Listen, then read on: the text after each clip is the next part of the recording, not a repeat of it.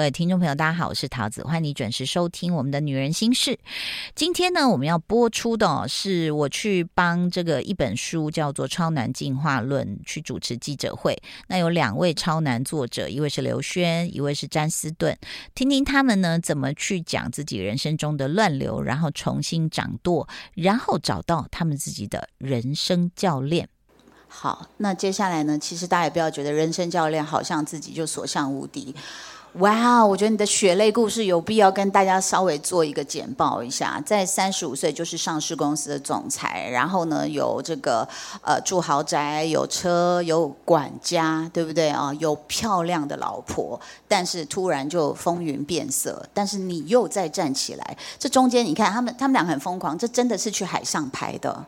然后这个你们真的有去捕一些鱼什么的吗？感觉我 我们很少去捕。我我我觉得鱼几乎是自己会跳上来的。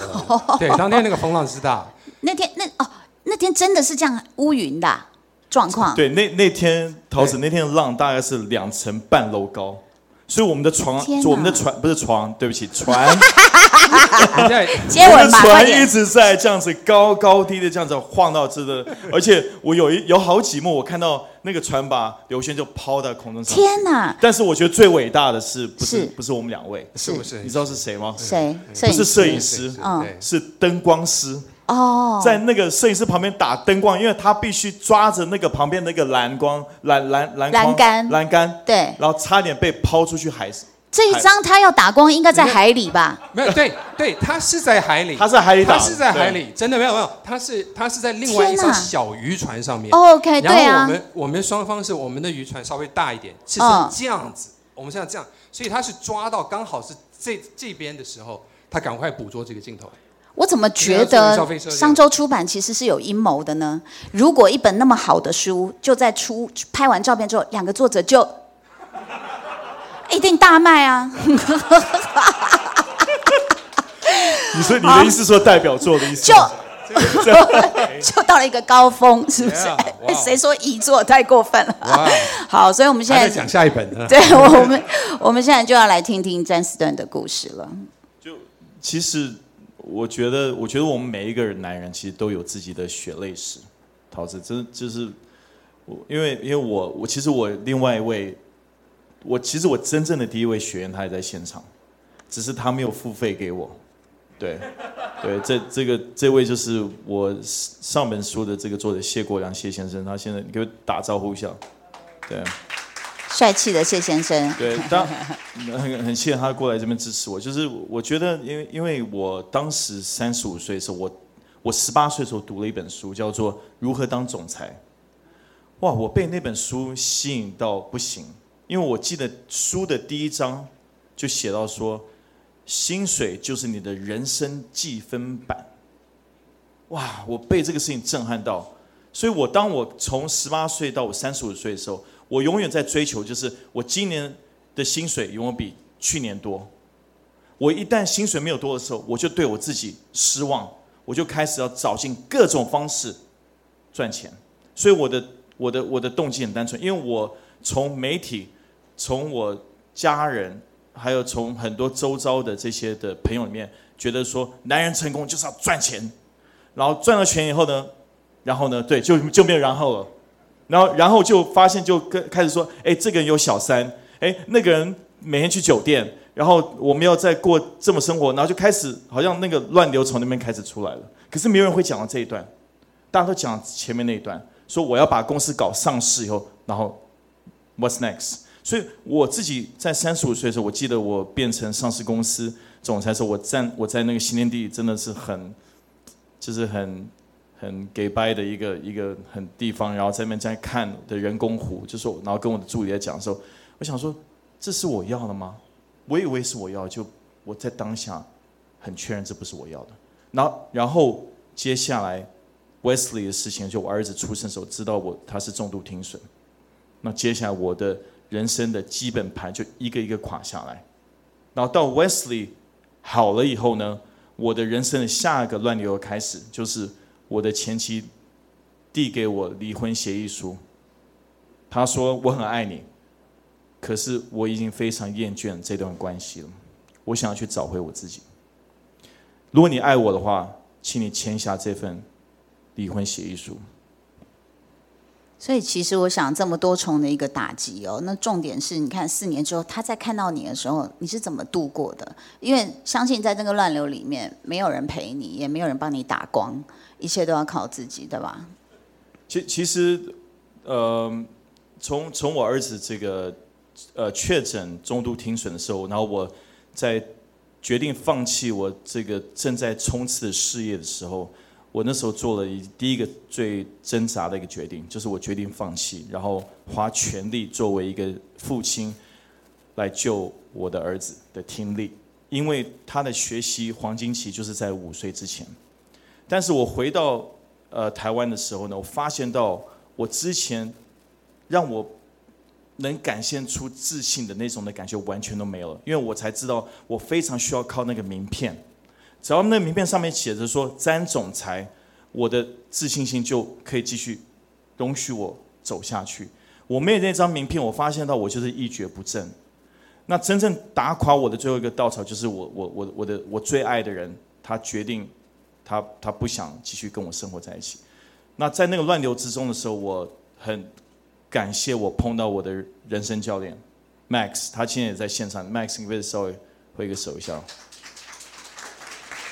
那我真的很感谢 Max，因为是就是 Max 在当时时候协助我厘清了人生的一些的状态。那如同刚才刘轩讲的，我们我们自己在当下的时候，其实都自己觉得很了不起，然后很然后我们男人的个性也被教导说，哎，你就不要问别人，你问别人然后就很羞耻的感觉。那我的人生教练他让我启发两个事情，就是原来人生是。可以靠着一个架构跟一个系统来重新点燃跟学习。第一个，第二个是它跟年纪没有关系，它跟平衡的状态比较有关系，它跟设定目标有关系，它跟你当下发生什么事情没有关系。那我觉得，突然我被这样的一个理念震撼以后，然后我开始真正的去把我自己当回是学生。然后开始去实践的时候，我没有想到，我竟然我的人生可以在三个月之内翻转，从身体，从事业，从我跟我前妻的关系，跟我孩子的关系，跟我朋友们，我就发现到，这这真的不得了，所以我才我才因此感受到说，我要用这个事情，是不是可以推荐给别人，然后来帮助别人？我要问一个很俗气但是很实在的问题哦，人生教练贵吗？怎么算呢？是跟健身房一样吗？还是说时候一到，还是说不好意思，时间到了，我不能再当你的 coach 了？陶陶陶子，你有你有健身教练吗？我嗯，本来想，但是我老公不准啊，没有开玩笑。没有，我我觉得是这样，就是说，嗯，我觉得，我觉得你看，我觉得最近台湾比较才能接受所谓的一对一私人重训重训教练是。那我觉得人生教练其实是，其实在国外已经行之多年。啊。哦，比如说我们看到很多财富五百强的公司的 CEO，他们都配了一个所谓的 life coach。嗯。那我觉得要你看这个在在这个戏股的这些 CEO，财富百强 CEO，他们背后这个 life coach，其实真的必须是身经百战嗯去做。所以你刚刚讲到一个重要的价钱，这是我觉得我跟刘轩。在讨论的是事事情，为什么？因为我我我相信我跟我的现在目前的 life coach Max 也同样的观点。其实那重点不是在费用，而是在怎么样可以产生真正的效应。那另外一个我讲的重点，这样听起来就很贵。没有没有，是这样子，就是这这我我我我觉得一个重点是说，我觉得刚刚讲的人人都可以变成别人的这个教练，所以服务业有服务业的人生教练。餐饮业、餐饮业的人生教练，所以我觉得对，因为我觉得是要同样的感受，是跟同样的一个状况，才有办法真的去 coach 别人。对，所以他也不是任意配对的，是吗？不过我们老实讲了，其实这个消腾的话，真的也是很贵的。不，不过这个因因为人生教练这样子这件事情，如果你讲像是像是美国有一位叫做 Tony Robbins 啊，Anthony Robbins，各位有没有听过他的名字？长得非常高大的，讲话很大声的一个，他有他自己的 Netflix special。据说他一次的一个 session 可能就高达一百万美金。啊？对。不不过这个已经是已经他是去 coach 总统的哦。哦，Max，我可以当教练吗？不可能哎，所以这个里面的 range 非常大哦，那也有各种不同的一些 approach，各种不同的教练的方法。那我觉得其实重点有很多是你所选的教练跟你之间的那个那个配对性好不好？是。所以就像当初我觉得 Shelton 对我来说是一个非常好的教练，是因为他跟我的人生是非常不一样的，嗯，而他带来很多的一种 energy，嗯，甚至说，哎，Sean，呀，你老今天怎么样？你知道有些时候我看到他，我可能我我今天我非常 down，可是我看到他的笑容的时候，我就觉得，哎，精神就来了，嗯，那或许有一些人其实会需要一个比较深思熟虑，他可能自己一个人是比较莽撞的，嗯，那他就会需要有一个人是可以让他 calm down，去分析。然后帮助他看到他自己的盲点，嗯，所以这在某一种方面其实是靠一个缘分。了解，不过可能现场的这个呃今天来的这些贵宾还不太了解你的乱流是什么，因为大家会觉得哇，你这个年少就已经出名了，而且呢很有自己的想法，又是读名校，然后呢又有这么多的才华，到底你的乱流是什么？刘璇？哎呀，陶子姐，你应该很清楚，因为我们有合作过，其实。还有 很多次，当我当我刚回来，当我刚回来到台湾的时候。啊，我们也曾经有一段时间，我们也还有一起主持。我先给他一鞠躬，为什么呢？因为你知道他在主持综艺节目，那个真的水土不服。刚好就来了一个民俗治疗师，他就说我很用力的踹你，你的腰椎，你的腰就会好。然后他就看着我，我就说刘轩可以。刘轩就出去，他是一个哈佛的才子，他就被民俗治疗师用力的踹他的那个微微溜。然后我就看，对我真的就是我我我站在这边，民俗疗。师就在陶子姐这边，然后他就是这样子起步以后，然后 对。踢我的脊椎，然后我我我有看到你看我的眼神，I'm so sorry，他是个才子，You know 你踹的是谁吗？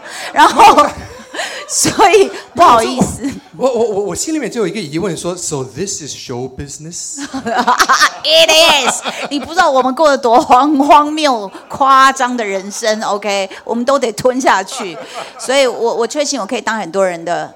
Coach，OK，所以你的对，那你的乱流，其实你内心可能有很多我们不了解的地方。我我觉得我的，Well，首先，我大家都知道，我父亲在之前，在一九八零年代的时候，他啊给了我一个人设啊，一个很会念书，但是就嘴巴很贱的一个叛逆儿子 啊，然后用这个人设来写了一本书，叫做《超越自己》，然后又写了一本叫《创造自己，肯定自己》。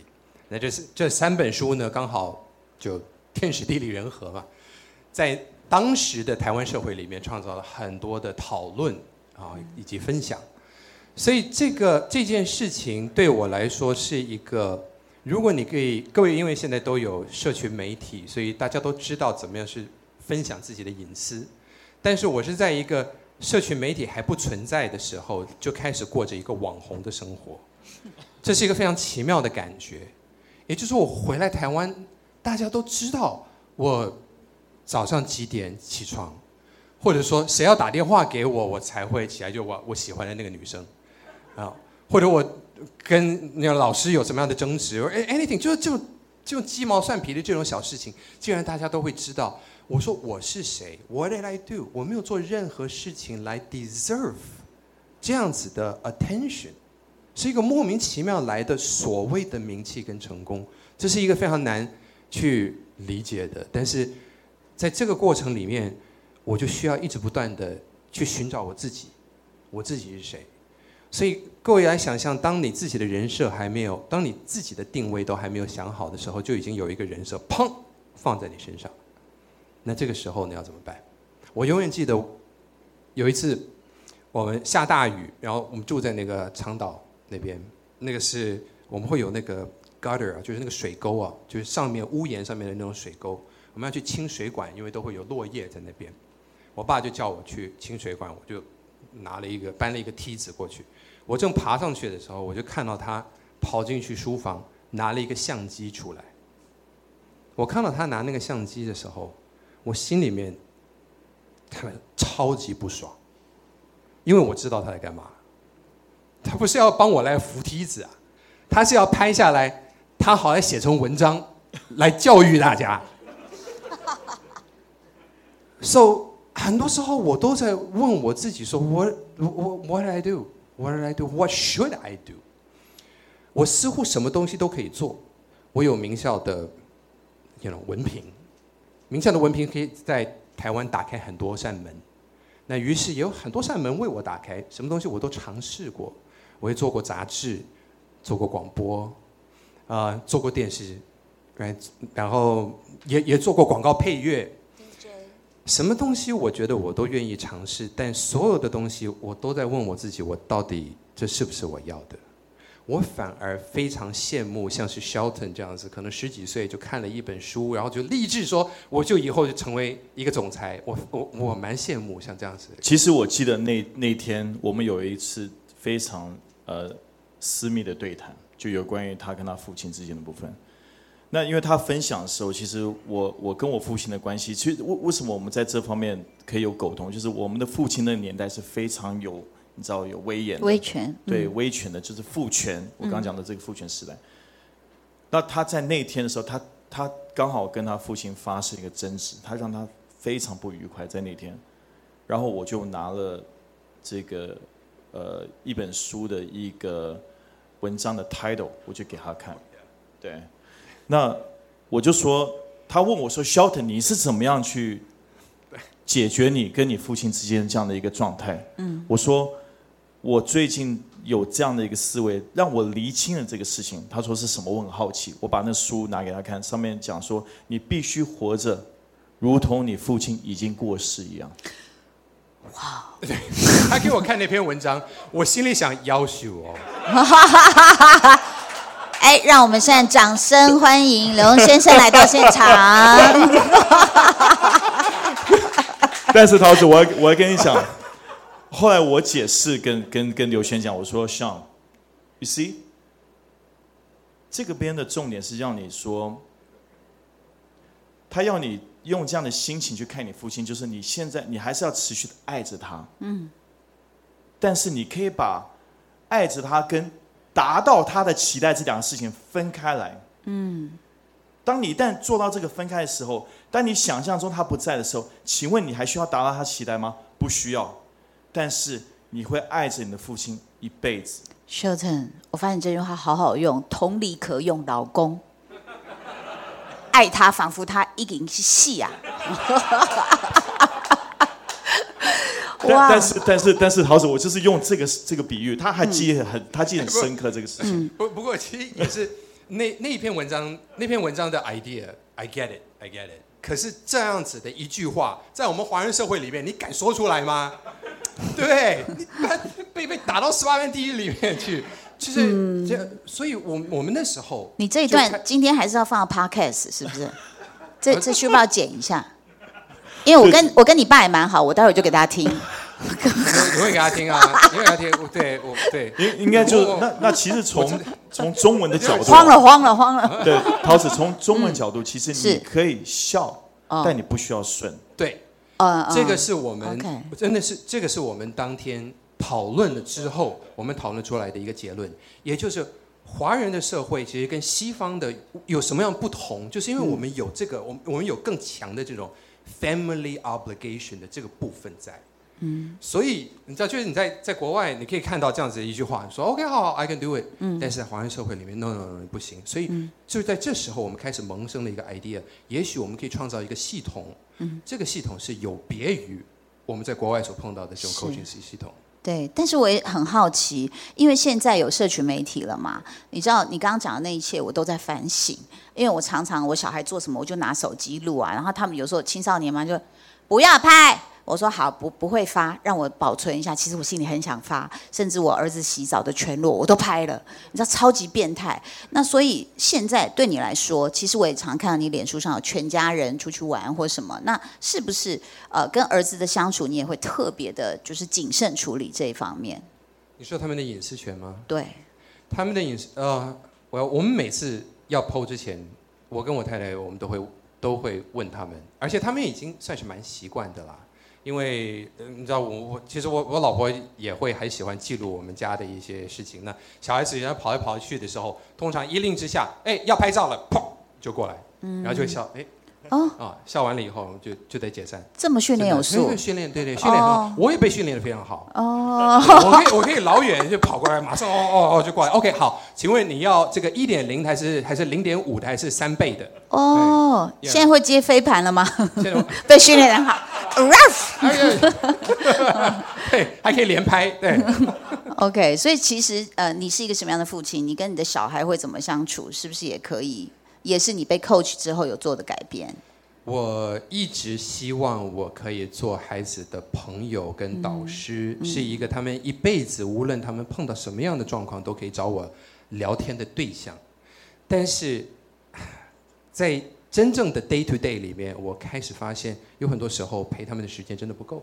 嗯，那这种你要跟孩子要有一个真正的 connection，他真的是说他过来找你的时候，你可以无论你在做什么，你把东西放下来，你转过身来，你面对他，好，我现在在听你说什么。嗯，光是这一点，对很多男人来说就是非常非常困难，太难了，都非常困难的。所以是。这个就是我现在在极力在想办法改善我自己的的一部分。那后来我发现，其实跟 Shelton 的 coaching 里面，我们也发现这些东西啊需要刻意设计。嗯，你反而要把它放到 planner 里面。在这个时候，我要跟家人相处，而当我跟家人相处的时候，我就是跟家人相处，我不要再去做别的，我不要一心二用。嗯，这是我所学到的。哇，好，很很动人。我希望你们能够把这个想法也推广出去，因为你们是身体力行。因为我过去看到的家里的这个亲子教养关系的现场，大概就像《西游记》，就是呢，这个小孩像泼猴一样，然后唐三藏一直念就是妈妈，那有的小孩像猪八戒一样好吃懒做，但有一个人你们还记得是谁吗？沙悟净，他就是爸爸。所以，所以陶子，你你知道我们有另外一个比喻哦，嗯就是有的时候我们要讲说一家人去旅旅游的时候，喜欢还有另外一个皮箱，嗯，那个那个那个箱子也是就是那个爸爸，他坐在那边什么都不动。对，我我在就像沙悟净的分量一对样。，其实我希望我可以讲这一点吗？讲哪一点？沙悟净。不是，就是你们去旅游的那个安排的事情。哦哦哦，我们去旅游，OK 对 OK，就是有，就是你刚刚讲这个部分，就是他跟怎么作为一个父亲。其实你要知道，刘轩他平常非常忙，你可以想象到他的日子是非常的 intense，、他又要既要有创意，然后又要工作，又要上媒体等等这些，他行程排得非常满，他一个团队要去管理，所以，但是他有一点，他身为哈佛心理学的这样的一个专家，以及他过去跟他他刚讲跟他父亲这样一个成长过程当中，他其实是非常在意孩子的教育跟跟孩子之间的这样一个互动，可是他非常忙。然后呢，等到他开始要安排所谓的家庭旅行的时候，这时候太太通常都会比较有有多一点点时间。我不能说很多，他开始做很多的计划啊，然后推动，不代表先生或者爸爸没有想法。只是在那时候，我们已经精疲力尽了，我们没有什么想法，我们只能只能说好好好好好好好，就就跟着去做。但是有的时候，其实安排在当下的时候，我们心里面有一些我们想要教育孩子的方式，是我们说不出口，也做不出来，但真的很想执行。这一点我就有提醒刘璇说，你要不要下一个礼拜的目标？因为我们每一个每一个礼拜见面是要设两个目标，所以我说你下一步目目标，要不要想想看？